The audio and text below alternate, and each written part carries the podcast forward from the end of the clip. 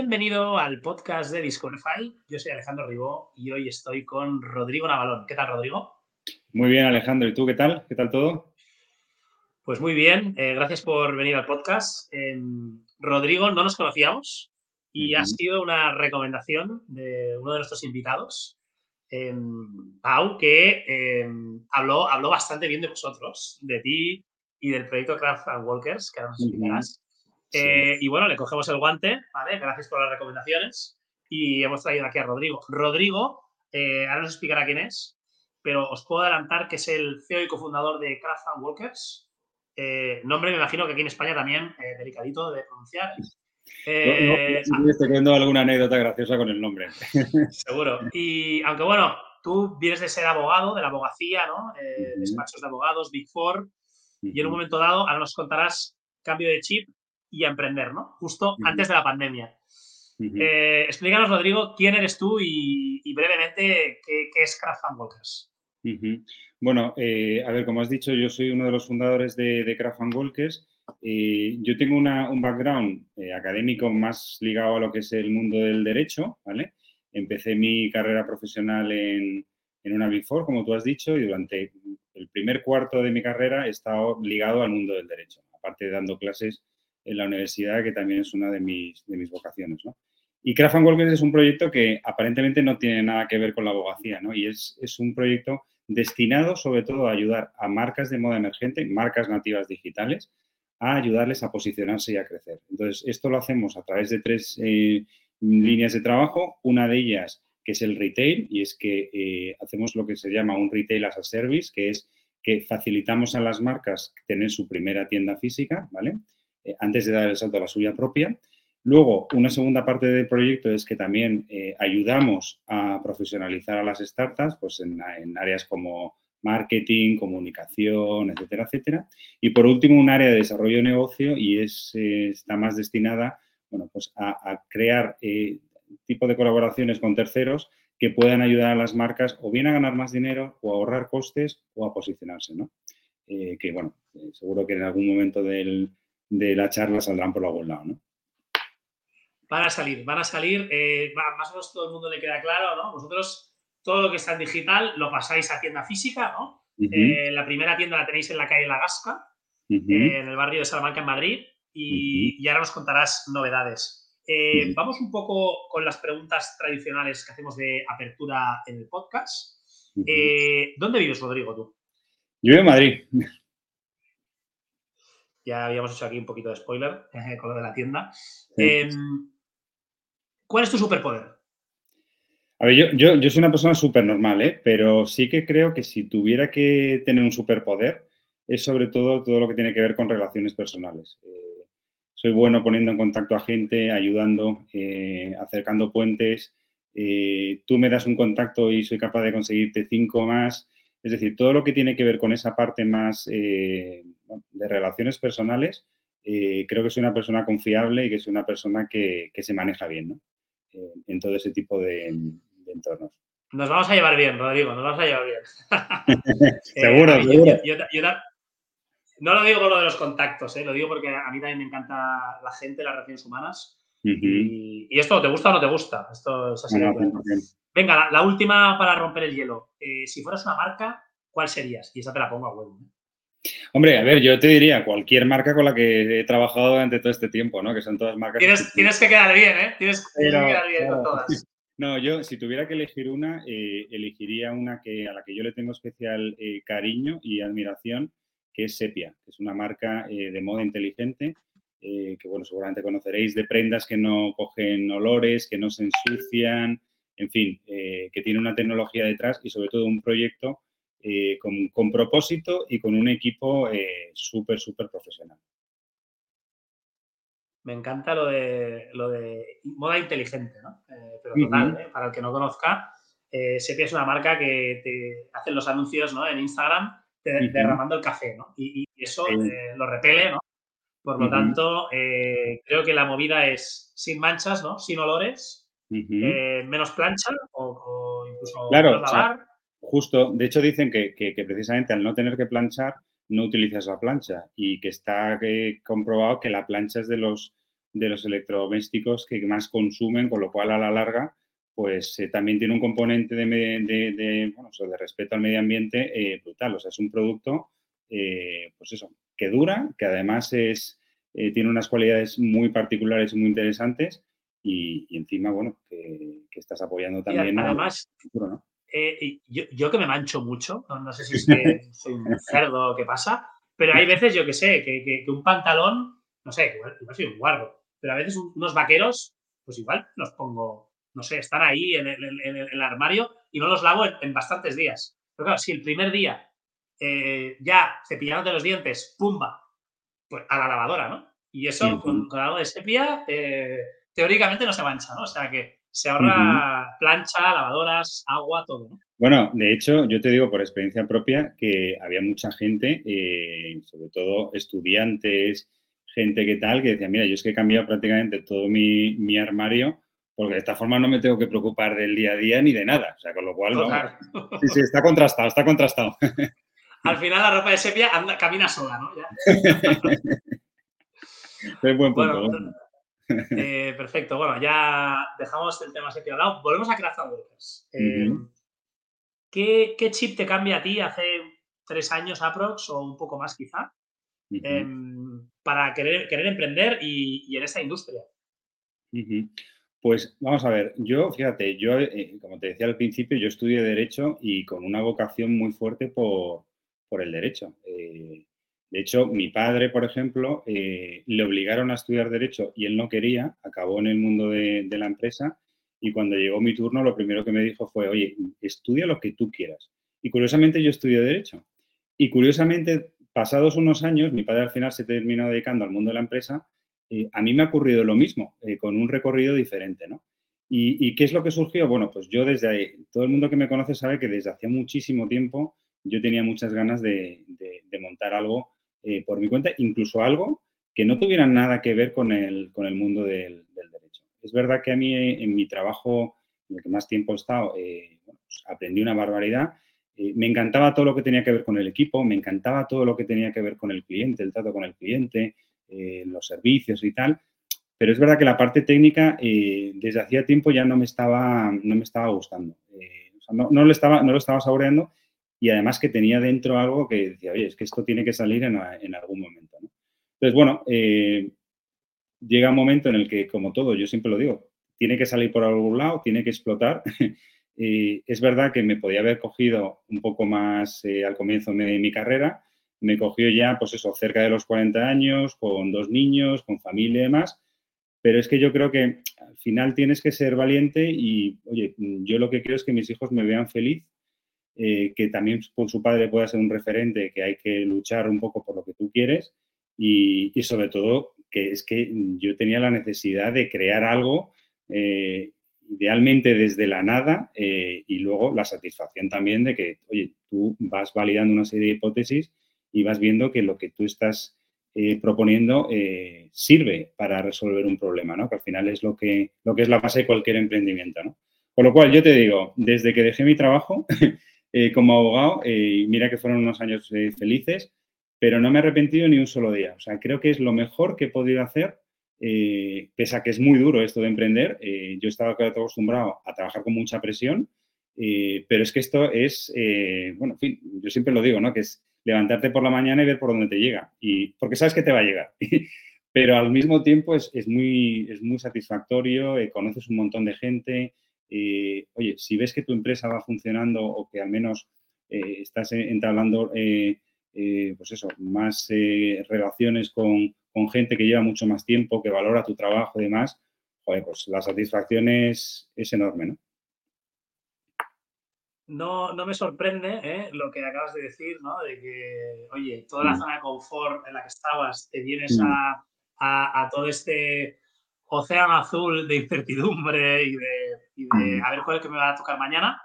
Pero somos masocas, los emprendedores, ¿no? Y esto nos gusta. Y, luego, hasta el que le va mal, luego dice, es que me da igual, aunque me ha ido mal, ese aprendizaje y la experiencia y todo, ¿no? O sea que brutal. Em, hablabas del problema, ¿no? ¿Tú cómo detectas este problema solucionar? Que volvemos, ¿no? Esas marcas nativas digitales eh, que quieren abrir retail, que cada vez hay más. No, no, no, sabemos por qué, o igual sí que lo sabemos. Eh, y quizá ayuda, porque abrir en retail es carísimo. Eh, aparte que necesitas una experiencia, una dedicación, unos perfiles dentro de la compañía que, las marcas digitales no suelen tener. Pues sí, ah, vamos a ver, yo, yo fíjate, todo surgió un día yo iba conduciendo por la calle y vi un local donde se alquilaban vestidos de novia, bueno, se alquilaban creo y se compraban. Entonces, eh, tú realmente no te llevabas el vestido, sino que directamente eh, lo tenías que encargar por la web, ¿no? Y eso me llamó la atención y empecé a pensar, bueno, ¿por qué una marca que va a vender en Internet necesita un punto de venta físico para poder eh, cerrar esa venta? la verdad es que me llamó bastante la atención. Y a partir de ese momento, pues empecé a investigar un poco más y vi que, claro, tú te cogías informes, por ejemplo, de Modaes, que es el, es el periódico como la expansión de la moda, y es que desde 2017 tú analizabas los datos de cuánto se vendían online y cuánto se vendían en offline, y la verdad es que eh, los datos eran muy claros, ¿no? O sea, en 2017 piensa que en online en España solo se estaba vendiendo el 5,4%, el año siguiente ya era el 7,3, al siguiente era el 9,3, después llegó la pandemia y con todo y con eso estuvo en torno al 20, eh, es decir, países que incluso fuera de la pandemia, como puede ser Inglaterra o Alemania, estaban ya en esas cifras, incluso un poquito más. Eh, eso lo que te lleva a la conclusión es que el retail físico, sí o sí, eh, es una necesidad. Es una necesidad. Y, seguirá siendo, ¿no? Aunque nos imaginemos que van a venir drones de Amazon, ¿no?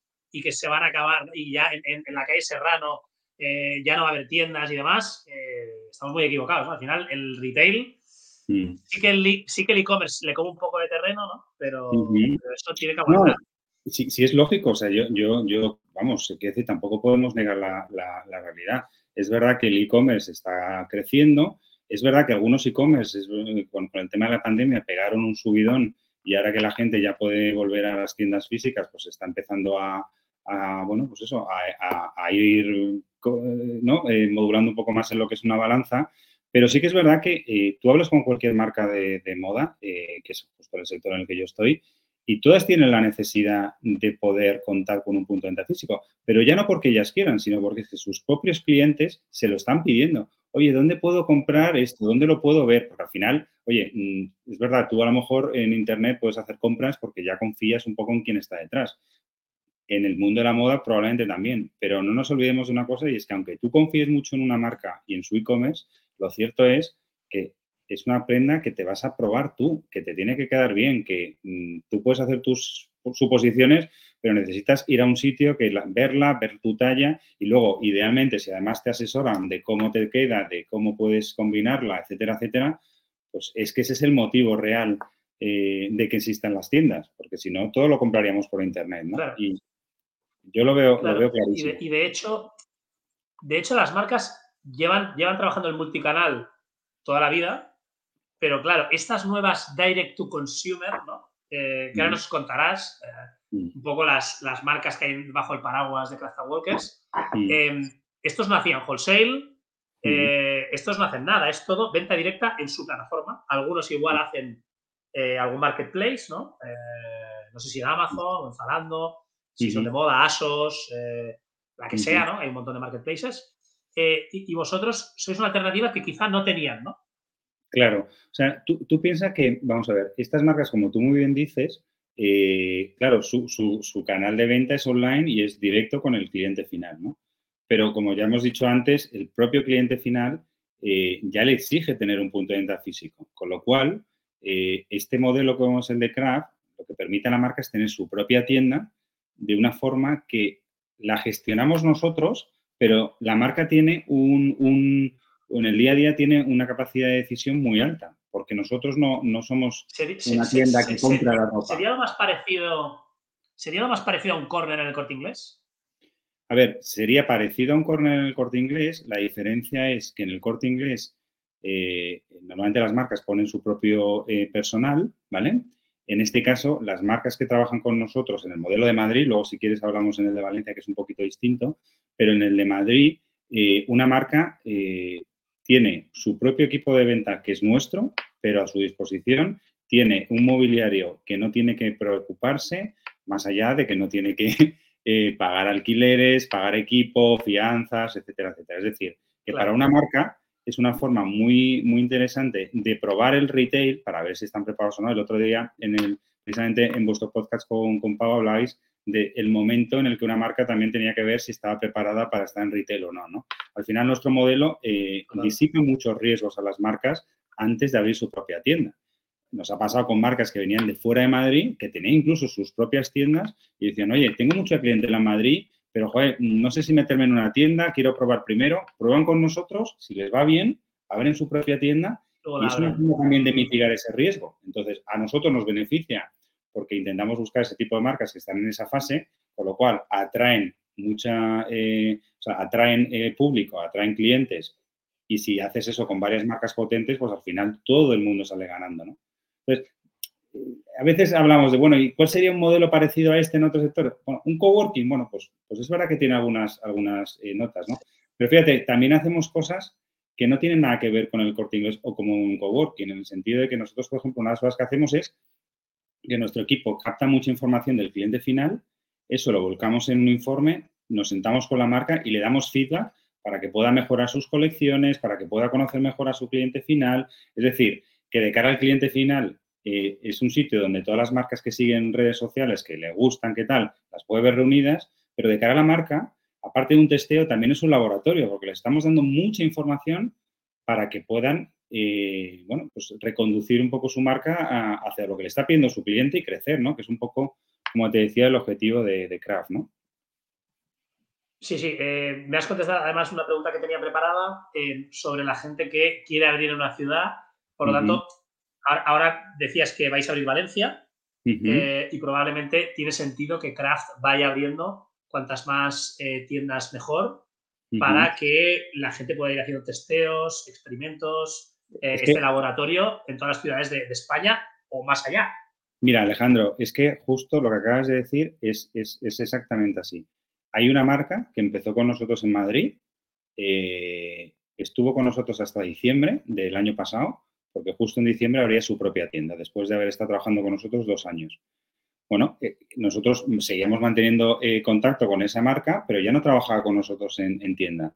Ahora abrimos en Valencia, es un mercado que también le interesa y se viene con nosotros a Valencia. Y lo lógico es que si le va bien, abra su tienda en Valencia. Entonces, eso que estás diciendo tiene todo el sentido en, el modelo de craft. Es decir, eh, con una tienda en Madrid eh, el ciclo de vida del cliente, entendido cliente como, como, como la marca, eh, igual era más corto, porque podía durar dos años, un año, seis meses, ¿no? Y luego tomaba la decisión X, ¿no? Abro, no abro, etcétera. Cuantas más ciudades tengas, tus clientes pueden durar toda la vida, porque pueden ir siguiendo probando, probando, probando. Eh, y tampoco tiene que tener fecha de publicidad a veces, ¿no? A lo mejor no le compensa del todo abrir en Valencia y sigue en craft toda la vida. A ver, tú, tú piensas también, nosotros no dejamos de, considerarnos una startup, estamos eh, muy al comienzo de nuestra andadura. Entonces, eh, si, todo va bien, eh, también es posible que en un momento dado, ya solo el hecho de estar en Craft, más allá de que eso es una marca con intención de abrir tu tienda o ya tengas varias, ya de por sí te puede interesar estar en, en Craft, ¿no? quiero decir, nosotros normalmente con las marcas solemos establecer periodos de estar con nosotros eh, con un mínimo, eh, pero no con un máximo. Entonces, ¿eso qué quiere decir? Pues que hay marcas que han estado con nosotros desde que arrancamos, pues, prácticamente tres años. Hay marcas que son marcas más de temporada, que están todos los años, serían como un fijo discontinuo para, que, para buscar un poco eh, algo similar, ¿no? Pero yo que sé, una marca de trajes de baño, pues no tiene sentido que esté ahora en, octubre.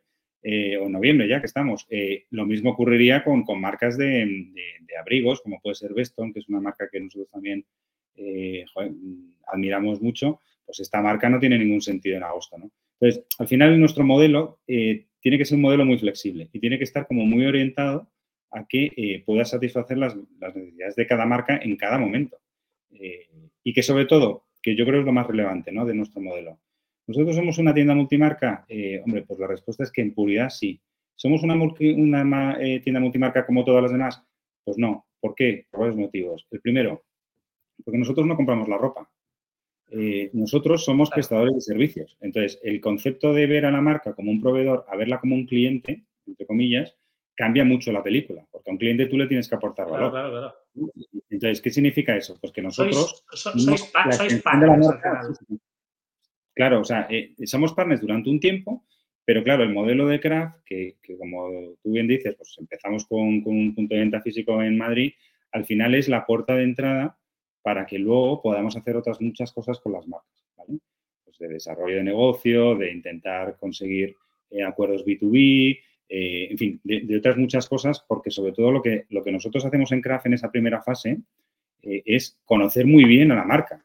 Oye, si está vendiendo bien, si tiene un equipo detrás potente, si sus planes son crecer o no crecer. Entonces, a partir de ahí, con toda esa información y estableciendo una relación de, confianza, tú puedes hacer luego muchas cosas con una marca para ayudarla a seguir creciendo.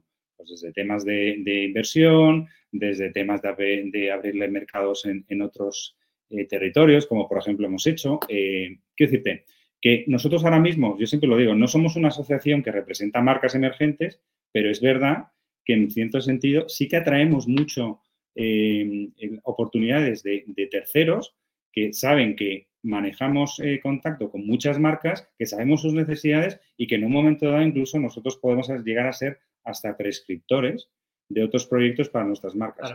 Pero ojo, no, no cualquiera. O sea, siempre y cuando, lo que te decía, a una marca le va a ayudar a ganar más dinero, a ahorrar costes o ayudar a posicionar. ¿Se vale? Y hemos hablado de marcas, marcas, marcas. Aparte de Sepia que, que comentabas mm. al principio, ¿qué marcas no? Eh, han trabajado con vosotros o están, son parte ahora de Craft Walkers? A ver, mira, nosotros eh, trabajamos tanto marcas de, hombre como de mujer, ¿vale? Sí que es verdad, y eso te lo digo por ya por experiencia, eh, en España hay muchísimas marcas eh, de moda, moda y complementos, no nos olvidemos. Pero es verdad que la mayor parte de las marcas eh, son marcas dirigidas al mundo femenino. Y es increíble la cantidad de emprendedoras que hay en este sector, además gente con una valía enorme. Entonces, marcas con las que hemos trabajado, bueno, pues yo qué sé, te puedo decir de mujer, pues en marcas de invitada, sí que, que te puedan sonar, pues un Lady Pipa, Chiribita, Barei, Cho Atelier, eh, Fígara, sobre todo para esa sección más de tal. De marcas de, por ejemplo, de, baño, pues hemos trabajado mucho con, Robin Collection, eh, María Pascual, eh, marcas de hombre, pues con Sepia, con Beston, con Waller, con... No sé si me tengo que preocupar, pero conocía las de hombre, sí. las de hombre y las de, baño, y las de baño de mujer. El, resto, el resto me quedaba en blanco, pero bueno, seguro que. Yo las, primeras que te he dicho, si tú le preguntas a cualquier eh, chica que a tenga. Mi mujer, le pregunta a mi mujer y la conocerá seguro. Las conocerá seguro porque además son las marcas que, están teniendo mucho, mucho éxito en. ahora mismo, o sea, no, estamos centrados en invitada ni muchísimo menos, pero es verdad que eh, ahora mismo en Madrid, por ejemplo, o sea, eh, el único sitio que tiene todas estas marcas molonas que están en Internet eh, somos nosotros. Digo todas reunidas en, este, en, este, en este modelo, ¿vale? Y entonces, eh, nos vamos un poquito, ¿no? Caminamos eh, desde, desde Grafan Walkers en la calle La Gasca, mm. nos vamos a Sol y entramos en, en WoW. decía Pau, no lo dijo con estas palabras, ¿vale? Pero que era un poco el competidor, ¿no? O sea, o sea, el WoW, ¿no? A lo grande, eh, y bueno, igual tú nos puedes dar un poco más de detalle, pero bueno, sin a ver si un día se pasa por aquí Dimas o alguien de WoW a explicarnos. Eh, y luego en pequeñito, ¿no? Y, sin menospreciar, pero, pero bueno, más, más pequeñito, más startup, como decías tú. Em, ¿Son un competidor real? Vamos a ver, eh, nosotros a WoW, obviamente, pues nos parece un proyectazo y sí que es verdad que tenemos muchas cosas en común, ¿no? Nosotros desde 2019 ya hablábamos de, retail as a service, ¿vale? Porque es lo que hacemos con las marcas. Ellos, por ejemplo, hablan de flagship as a service. Em, nosotros siempre hablábamos desde el minuto uno del punto de encuentro de la moda emergente y ellos están hablando del punto de encuentro de las marcas nativas digitales. Es decir, eh, la filosofía que tenemos detrás es muy parecida. Sí que es verdad que hasta la fecha eh, el proyecto de WOW está como destinado más a un tipo de marcas mucho más exclusivas en el sentido de, marcas internacionales o, marcas, eh, pues eso, ya de un determinado, una determinada consolidación, más allá de que puedan ser marcas que solo están en Internet. Eh, claro, eso implica pues que hay gente que conoce esas marcas y gente que no las conoce. Gente que sigue ese tipo de marcas por el mundo, pues es un sitio estupendo para encontrarlas. Nosotros es verdad, eh, y a diferencia incluso con otros proyectos eh, que se puedan asemejar algo al nuestro, nosotros ni estamos buscando marcas de nicho, ni estamos buscando eh, marcas súper mega exclusivas que están, por ejemplo, en, en otros países. Nosotros lo que estamos intentando es buscar marcas comerciales, ¿vale? marcas de personas que quieren llevar sus negocios lejos, que quieren crecer, que quieren ser el próximo ganso, que quieren ser los próximos scalpes, que quieren ser los próximos Renatango o, o, Brownie, me da exactamente igual. Ese es el tipo de marca al que nosotros intentamos orientarnos. Es como si tú intentaras trabajar con el ganso cuando estaban en su primer año o año y medio de vida. Vamos un poco a ese tipo de marcas. Por eso, lo que te digo, ni vamos a marcas de nicho, aunque es verdad que estamos en un nicho, ¿vale? Porque trabajamos con marcas que todavía no son tan conocidas, pero sí que queremos ayudarlas en ese proceso para que lo sean. Entonces, Wow, por ejemplo, y, Pablo decía el otro día que podían ser alternativas también, a ver, nosotros muchas veces lo que nos ha pasado es que podíamos tener marcas que el siguiente paso fuera abrir su propia tienda o incluso dar el salto al corte inglés. A nosotros el match perfecto sería precisamente eso, que nosotros fuéramos la antesala del corte inglés o de un wow. Eso sería fantástico. De hecho, nosotros somos los primeros interesados en que a ellos les vaya muy bien, porque al final eh, tenemos un poco un modelo parecido. Es verdad que el modelo WOW es más amplio, no solamente igual que el nuestro, según la marca y demás. hay marcas súper reputadas, ¿no? Que no tienen, que no tienen ningún, a lo mejor ningún punto de venta por el barrio, pero precisamente por exclusividad, porque no quieren, ¿no? Mm. Y, y, ellos lo montan de otra manera. Eh, ya veremos a nivel rentabilidad, no sé vosotros cómo vais, eh, me decías que sois una startup, eh, wow, no va a haber dinero, no va a haber beneficios, eh, por lo menos hasta el 2030. y con esto lo digo también con, el tema de Valencia, porque decíamos fuera de micrófono que, que estáis en lanzadera, ¿no? y que ha sido un poco el, el, punch, ¿no? De, venga, vamos a abrir Valencia, ¿no? Mira, la verdad es que Mm, tuvimos un grandísimo golpe de suerte porque en mayo de este año eh, empezamos en lanzadera eh, y nos, nos seleccionaron, eh, fuimos una de las 83 startups que seleccionaron ese batch de un total de 781 solicitudes, o sea, la verdad es que, vamos, yo no me lo creo todavía. y la verdad es que incluso antes de que nos dijeran que sí, eh, yo ya estaba en comunicación con, gente de, lanzadera, de lo que ellos llaman las corporate, que es como la parte que lleva más eh, todos los hubs de retail, de temas de, pues, de todo ahí. Ahora mismo tienen acuerdos con un montón de empresas muy chulas para desarrollar proyectos. Y bueno, pues una de las oportunidades que surgió fue eh, que Merlin Properties tenía un hub de retail, de retail tech, ¿no? Y, bueno, aquí, francamente, pues yo hicimos una propuesta que nos parecía interesante para los centros comerciales. Eh, después de seis meses de mil millones de videollamadas con la gente de Merlin, la verdad es que un súper buen entendimiento entre nosotros y tal. Y un buen día nos dijeron, oye, que habéis sido, eh, que habéis ganado el challenge eh, junto con otras tres startups, cada una en una categoría. Y gracias a eso hemos podido contar con un local en el mejor sitio de todo el centro comercial del Saler en, Valencia, precisamente para, llevarnos a Craft y también llevarnos marcas que potencialmente luego incluso pueden ser eh, clientes del, propio centro comercial, que es un poco eso que tú decías antes de la rueda, no, no lo decías así, ¿no? Pero poco como la rueda de, oye, entra una marca, abre su tienda, ¿eh? Pues, pues oye, ¿por qué no puede ocurrir eso, por ejemplo, en un centro comercial si una marca le ha ido muy bien, ¿no? Entonces, al final, pues eh, es un win-win para todos, ¿no? A nosotros también nos ayuda porque, bueno, desarrollamos eh, el modelo en otra ubicación. Em, todo esto, como siempre, pues también nos ayuda a, ir viendo, bueno, cómo, cómo podemos ir creciendo.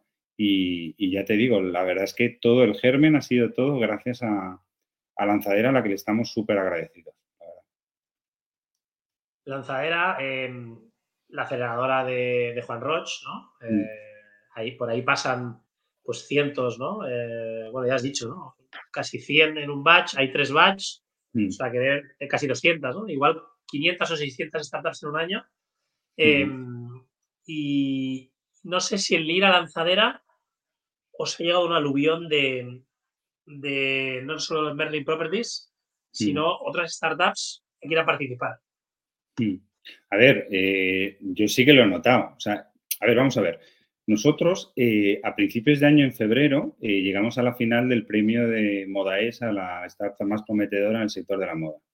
Y eso yo creo que fue ya un poco como nuestro pistoletazo de salida, porque a partir de ahí ya empezaron a, surgir cosas muy guay. Ya la gente empezaba a conocer qué es lo que hacíamos, de repente pudimos entrar en, lanzadera y es verdad que, o sea, estoy convencido que el resto de mis compañeros en otras startups que no tienen nada que ver con la mía, también les está pasando y es que eh, ya nos están llamando para muchas cosas. Eh, la gente se está empezando a interesar más por nosotros, nos están empezando a ofrecer más cosas. Eh, marcas que a lo mejor con las que tú hace dos años, pues prácticamente casi ni te cogían el teléfono, ahora te están llamando. lo cual no quiere decir que estemos ya en un extremo de, bueno, nos tumbamos aquí y ya, no, no, muchísimo menos, tenemos que currar un huevo, nos queda un montón. Pero sí que es verdad que el efecto lanzadera mm, existe. no, no, no, no es que sea científico lo que acabo de decir, pero, pero muy científico, pero sí que es verdad que, ayuda muchísimo a charlas. A, a, mí ya me están llamando de otros, de otros centros para, abrir. Y yo, oye, espera, espera, que yo estoy aquí eh, todavía probando y tal, ¿sabes? Pero, pero quiero decir que está muy bien. O sea, es, es una aceleradora increíble. Hablábamos de marcas nativas digitales, como por ejemplo PD Paola o Tropic Film, eh, que se han ido al retail, ¿no? PD Paola ya hace un tiempo, joyería, de hecho en Madrid está en Claudio Cuello, creo. Sí, muy cerquita. Eh, y tiene por Barcelona, ha abierto diferentes, diferentes plazas y, Tropic Film, ahora este mes de noviembre, eh, acaba de abrir su primera tienda en, el centro de Barcelona. Em, ¿Esto crees que las conversaciones que tú tienes con las marcas, ¿no? lo abran de propio con Corner, el Corte Inglés, con Craft Walkers. ¿Crees que esta tendencia es obligada por la situación de subida de coste de adquisición de cliente, caída de conversiones, mucha competencia, em, inflación, eh, todo? O, cuál es tu opinión? Mira, eh, yo, yo, fíjate, ahí coincido con lo que decía Pau el otro día, ¿no? Y es que es verdad que montar una tienda tiene una serie de costes, ¿vale? Pero es verdad que una tienda física tiene cosas muy interesantes para, por ejemplo, una marca de moda. La primera de ellas es que la mayor parte de las transacciones se hacen en tienda física, porque al final es una compra de impulso. Tú no estás en el sofá de tu casa pensando, no sé si comprar esto, tal, no. Tú llegas, lo ves, si te gusta, te lo compras, te lo pruebas y además tiene una derivada y es que normalmente eh, el porcentaje de evoluciones es más bajo. Que eso también de cada una marca es relevante. Al mismo tiempo, eh, claro, tú no solamente estás llegando a tu público que ya te sigue en Instagram y te va a ver a una tienda, sino que encima incluso puedes darte a conocer por un cliente no digital. Ya sé que esto que estoy diciendo es un poco remoto en los días que, en los que estamos, pero es verdad que puede haber gente que no conozca tu marca. La gran mayoría no conoce tu marca. Entonces, eh, claro, pues ya le estás ayudando a que la gente la conozca. Además, en un punto de venta físico también es una herramienta muy buena para fidelizar a ese cliente y que ya vaya a verte cada cierto tiempo cuando saques una nueva colección o, lo que sea, ¿no? Y luego, oye, no nos engañemos, es que mm, el crecimiento en online, yo no soy experto en online, pero es verdad que, bueno, llega un momento en el que si quieres seguir creciendo, eh, yo conozco mucha gente que renegaba del, del modelo de retail físico eh, y están abriendo tiendas a saco. Entonces tú dices, bueno, es que al final, y, sobre todo yo lo que veo es que de cara al cliente final, tú le estás dando una mejor experiencia de compra. Porque yo siempre pongo el mismo ejemplo. Igual que una mujer, una chica, se puede comprar un bolso de Louis Vuitton, mañana se puede ir a Zara, pasado se puede ir a un mercadillo eh, en, una zona de costa en verano y al siguiente día se puede ir a Craft Walker a ver qué es lo que me está haciendo los emprendedores de moda más eh, creativos, por decirlo de alguna forma, pues es que ocurre lo mismo. Tú un día puedes querer comprar en Internet, otro día puedes querer ir a una tienda y al día siguiente volver a empezar o hacerlo al revés. Quiero decirte que es que yo creo que ya no, ya no nos podemos considerar como, no, soy de online, no, yo soy de físico. Pues me, viene muy bien, y, me, viene muy bien esto que comentas. Eh, voy a ver si te pillo en alguna, ¿vale, eh, Rodrigo?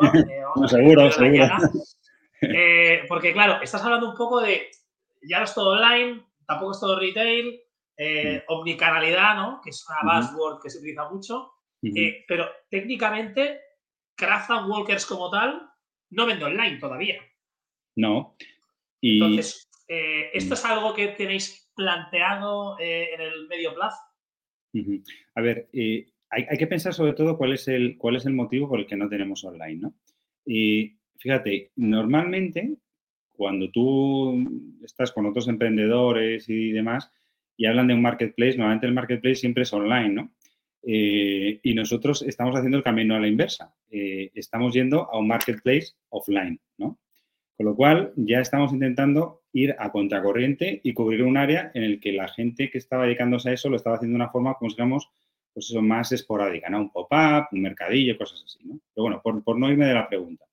Entonces, claro, en esta fase, en esta área de desarrollo de negocio, eh, donde vienen proyectos de terceros, porque saben que tenemos marcas interesantes, te voy a poner un caso. Nosotros nos llevamos marcas a vender en Asia, en un marketplace online que había en Hong Kong. Claro, este tipo de marcas que están toda la semana recibiendo llamadas del nuevo marketplace que surge para que estén en su, en su plataforma, eh, claro, si nosotros hiciéramos eso, probablemente no les íbamos a ofrecer eh, eh, mucho valor porque ellos son los especialistas en online. Nosotros somos los especialistas en lo físico.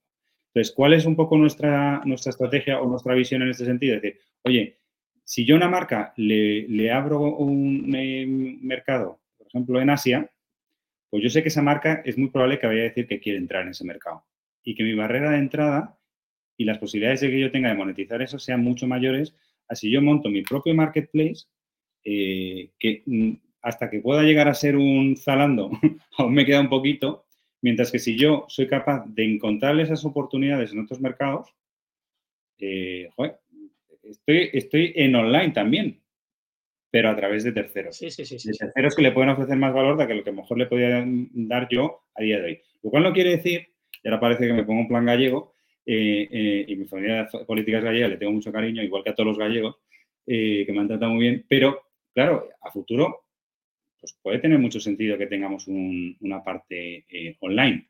Pero insisto, nosotros prestamos servicios, con lo cual un servicio es abrir un canal online y estar en online a través de terceros, no necesariamente a través de nosotros. no sé si más o menos... tecnológico, ¿no? Sí, sí, sí, me, gusta, me gusta la respuesta, pero em, pienso, ¿no? Muchas veces el mm. retailero, ¿no? Y, abrimos un melón, ¿no? Mm. Em, estamos hablando de que Zara cobra las devoluciones mm. por sostenibilidad, o por P&L, lo que quieras. El otro día hablaba con una marca grande de moda y me decía cómo en Alemania han tocado ya el 60% de devoluciones. Que sí, que se devuelven más productos. Eh, es, una locura, ¿no? Entonces, em, si todo, si ellos pudieran, estoy ya aquí un poco pensando en voz alta, ¿eh? Mm. eh si, el, cliente que compra a lo mejor online en la, en la marca nativa digital Mm. Luego puede ir a Craft Walkers a devolver eh, o al revés, ¿no? Quiero click and collect. Eh, ¿Todo esto es un show a nivel de integraciones o lo tenéis en la hoja de ruta? Mira, eh, a ver, nosotros, fíjate, mm, ofrecemos eso a las marcas. O sea, nosotros a las marcas les decimos, porque mira, te voy a poner el ejemplo de por qué vino todo esto.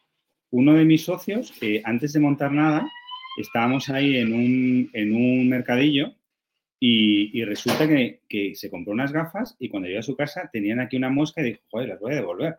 Llamó a esa marca y le dijo, oye, ¿cómo devuelvo esto? Y me dice, no, mándamelas. No, le dijo, no te preocupes, yo te mando unas nuevas y tal. Y dice, bueno, ¿y qué hago con estas? Dice, no, no, quédatelas porque es que como te tenga que esto, en mi margen al final se va tal. Y ahí fue cuando nos dimos cuenta de que una de las cosas que podíamos ofrecer a las marcas era precisamente eso que tú estás diciendo. Y es que la, marca le puede decir a su cliente, oye, tú compras online, pero devuelve en tienda, ¿vale? Entonces, de esa manera, que lo hemos hecho con alguna marca, claro, tú consigues un efecto muy interesante, porque lo primero, la marca mm, no va a tener que estar eh, dejándose la pasta que se deja en devoluciones. Segundo, dado que son marcas que muchas veces no tienen tanto stock, el hecho de que alguien devuelva en tienda, incluso nosotros lo podemos integrar en nuestro propio stock. Y tercero, es una forma también muy interesante de que alguien que a lo mejor no nos conocía de nada, al devolverlo en tienda, pues en un momento dado pueda eh, conocer otras cosas de la marca o incluso nosotros le podamos eh, reconducir a una venta de esa misma marca de otro producto. por ejemplo, ¿no? Eh, entonces, al final es muy interesante y nosotros, de hecho, lo, lo, hemos ofrecido a nuestras marcas, algunas lo han hecho, otras no, pero creo que es interesante porque, eh, claro, eh, el, sistema es muy rápido. Nosotros, por ejemplo, nos llega alguien, oye, tal, sí, perfecto.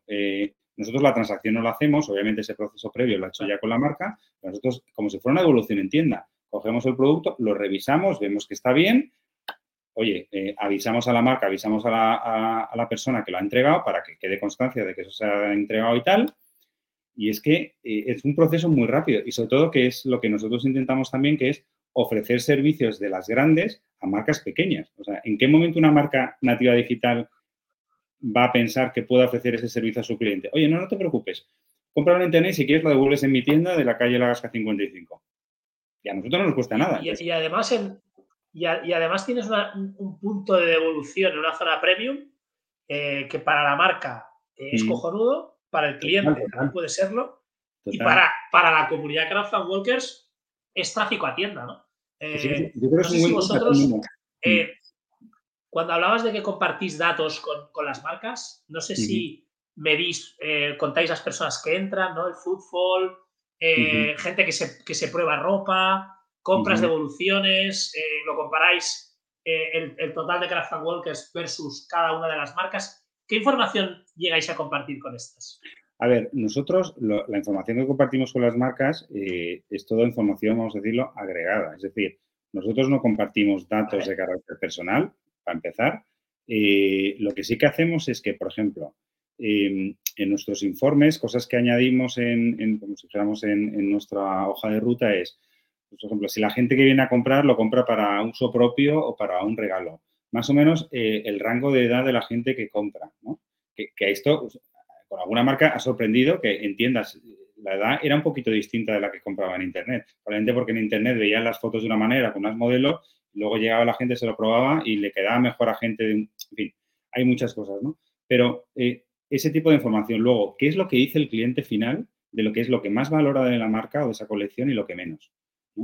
Eh, y luego, toda esa información que nos pueden ir dando, eh, por ejemplo, yo qué sé, eh, esta, marca de, abrigos, ¿no? que te comentaba antes. Bueno, pues una de las cosas que nos dijeron es que estaría muy bien que abrieran una, nueva línea sin capucha, ¿no? Bueno, pues, pues nos hicieron caso, hicieron una parte con capucha, sin capucha y lo han petado.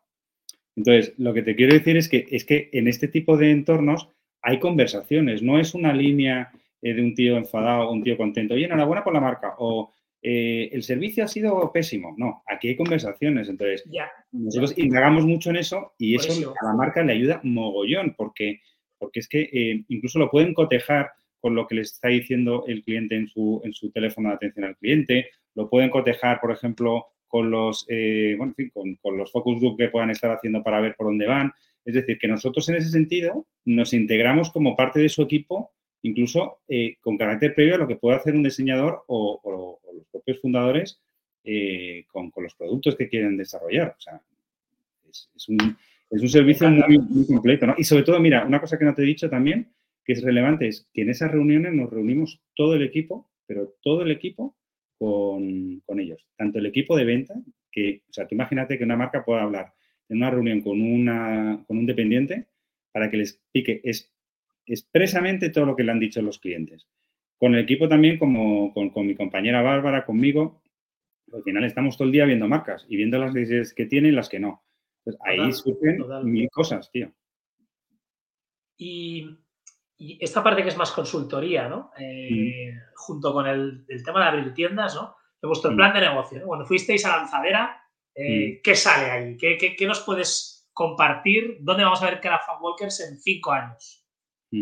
A ver, nosotros, o sea, hay como varias cosas que, que, tenemos en el radar y que tenemos un poco en el, en el plan. Eh, por un lado, este año, sobre todo, nos hemos centrado en, consolidar un poco lo que es eh, la Gasca, en abrir punto de venta en Valencia y luego empezar también a, desarrollar servicios eh, de una manera un poco más proactiva desde en áreas como puede ser la comunicación y el marketing, ¿vale? Digital. De hecho, estamos hablando con gente precisamente para empezar a prestar el servicio de una manera un poco más proactiva, porque de las cosas que podemos ofrecer es algo de lo que nos hemos dado cuenta que esa necesidad eh, es como de lo primero que, contrata una marca, ¿no? Hay otras muchas que a lo mejor pues lo hacen de una manera u otra, pero las que marcas que quieren crecer saben que tienen que ser fuertes eh, en eso, ¿no? Otra de las vías también de, crecimiento que estamos viendo es llegar a acuerdos con, otras eh, tiendas, ¿vale? O incluso con proyectos que van a surgir en los próximos meses y años, aprovechando también toda nuestra atracción y la marca de Craft para abrir incluso puntos de venta con nuestra marca, con nuestro know-how, porque, ojo, eh, abrir una tienda, tú puedes venir del mundo del retail, pero es que este modelo no tiene nada que ver con uh, una marca que abre su tienda. Este es un modelo de retail al que le tienes que añadir el de consultoría, de, por decirlo de alguna forma, porque estás tratando una media de 20 o 30 clientes que son muy demandantes en el día a día y que hay que saber gestionar y que hay que ver tal, ¿no? Entonces, vamos a intentar también ir un poco por esa línea y luego, una cosa que yo, eh, vamos, a raíz del, proyecto este que hicimos con, lo de Asia, creo que es interesante, es el hecho de que nosotros podamos ir también abriendo mercados a marcas eh, españolas eh, fuera de España, ¿vale? Y que una vez que ya tengamos un poco ese entramado, pues ya incluso podamos cruzar marcas de otros países.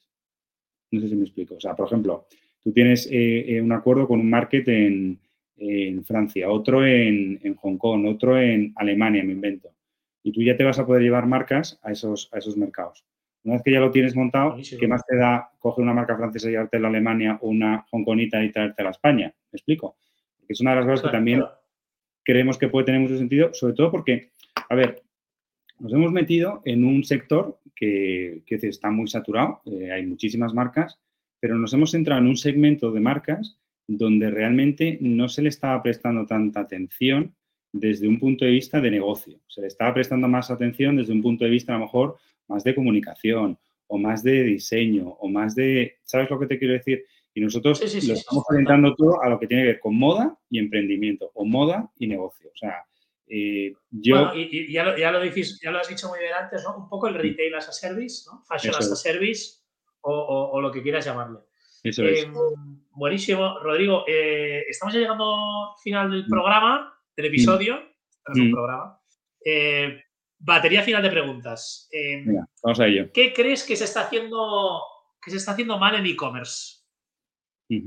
A ver, yo no soy un experto en e-commerce, o sea, seguramente todo lo que pueda decir eh, pueda sonar impreciso por mi parte, pero sí que creo, y llevándolo un, poquito a mi terreno, sí que creo que el e-commerce tiene que estar más vinculado a, a tienda física. Es decir, eh, no ver el e-commerce como un canal y la tienda física como otro canal, sino que ambos canales sea una parte, eh, como dijéramos, eh, que va de la mano a la hora de ofrecer servicios a, una, a, un, cliente.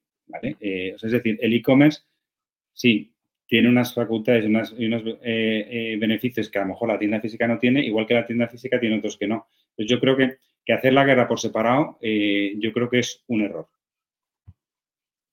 son dos canales diferentes, pero tiene que haber más dos comunicantes, ¿no? Total, total. Total, porque además es que incluso se nutren unos de otros. O sea, la persona que va a la tienda luego puede comprar en online y a lo mejor ya se lo ha probado, sabe cómo le queda y ya se ha fidelizado a esa marca de por vida. De por vida es muy difícil, pero tú me entiendes, ¿no? Sí, sí, sí, sí. Total, total. Eh, si tuvieras que decir solo uno, ¿qué newsletter, podcast, blog, revista, medio eh, no puede faltar en tu día a día? Pues mira, no, es que sea algo que, todos los días se publica, pero a mí el que me encanta, eh, que sigo desde el principio, eh, es Así empecé, el podcast de emprendimiento de, Arcano, que lo lidera Beltrán. los Monteros. que me parece increíble, sobre todo, sobre todo, ¿sabes por qué? Porque mm, es verdad que la mayor, bueno, la mayor parte, todos los que llevan son gente que han tenido mucho éxito con sus startups, pero lo que más me gusta es que te. Bueno, yo en este podcast también, ¿eh? Mira, mira, mira que No, no, por supuesto, vamos. Solo faltaba. No, pero digo que, es verdad que a donde quiero llegar es que son todo gente que han llegado muy lejos y que sobre todo te cuentan todas las vicisitudes que han tenido que pasar, todos los momentos complicados. Y a mí, en mi caso, eh, me ayuda mucho también ese podcast y lanzadera, porque, claro, yo venía de un mundo en el que solamente me he relacionado con abogados, no con emprendedores. Entonces, cuando yo he visto y he escuchado a gente que tiene los mismos problemas que tengo yo, tanto en, ese mismo podcast como en, Lanzadera, dirás tú que eh, consuelo de, ¿cómo es? De consuelo de tontos, ¿no? El, sí, sí. total, total. Y, es, un podcast que, que, me, gustaría que le dieran un poco más de caña. estoy contigo, hay veces que mm. se están un mes y medio sin publicar y soy también muy fan, muy seguidor del podcast, así que, oye, coincidimos en, en muchas cosas. Sí, sí, sí. Es que eh, al final te das cuenta que estamos todos igual de fastidiados. Es que igual, los problemas son los mismos. Problemas de equipo, problemas de socios, problemas de conseguir más clientes, de conseguir nuevos usuarios. O sea, es que te dediques a lo que te dediques, te das cuenta que todo el mundo a nivel de emprendimiento tiene los mismos problemas. Y para acabar, Rodrigo, mm. eh, ya que tú has venido aquí por una recomendación y mm. nos hemos conocido y, ha estado súper bien, espero que le haya gustado también a la audiencia. ¿Quién recomiendas que pase por aquí por el podcast? A ver, bueno, yo te podría recomendar a un montón de gente, ¿no? Pero es verdad que, claro, yo me tengo que ir a la moda, ¿no? Que es un poco en lo que, lo que estoy eh, ahora, ¿no? Eh, antes he mencionado una marca que es Sepia, que a mí me encanta. y además también a, al fundador y CEO que es Fede, eh, le tengo un cariño enorme porque yo siempre que he trabajado con, él y con su equipo, bueno, y él en particular, es un señor, o sea, es de estas personas que, sabe hacer las cosas, que, que, tiene un estilo que a mí me ha encantado siempre. Eh, y bueno, es verdad que está en mil fregados, pero, pero yo creo que si pudieras eh, conseguir una, una charla llamamiento, llamamiento a Fede. Eh, lo conseguiremos. pasará por aquí seguro, tarde o temprano. Rodrigo, ha sido un placer. Gracias por pasarte y contar tu historia. Mm. Como un abogado se lía la manta a la cabeza a emprender, sabiendo que cada día le, va a venir por un lado diferente. Pero bueno, eso es lo que nos motiva y, felicidades porque lo que habéis hecho Trazar Walkers es una pasada. doy fe de que de, marcas ¿no? que, mm. están súper contentas con, con vosotros y bueno, lo de lanzadera yo creo que también ha sido un poco rampa de salida. Esperemos veros en Barcelona o en otras ciudades de España o del extranjero muy pronto. Y, nada, eh, ya nos vendrás a contar de aquí a unos años eh, hasta dónde habéis llegado. Y, pronto a lo mejor en la siguiente PC. Te invita a Beltrán. bueno, eh, para eso quedan siglos, pero, pero bueno, bueno, no hay que perder la esperanza, no hay que perder la esperanza. Yo, yo siempre digo que hay que pensar, que vas a conseguir las cosas, pero también te digo, tengo la misma sensación que desde que arrancamos, todo esto se puede ir en seis meses a, la mierda eh, y, y, llevamos caminos de tres años. Entonces, es un poco eh, un tira y afloja. Pero bueno, vamos a pelearlo. Cuchillo entre los dientes y, a seguir luchando. Gracias, Rodrigo. Y los que hasta aquí. Nos vemos la semana que viene con otro invitado. Un saludo. Bueno, oye Alejandro, mil gracias. Un abrazo.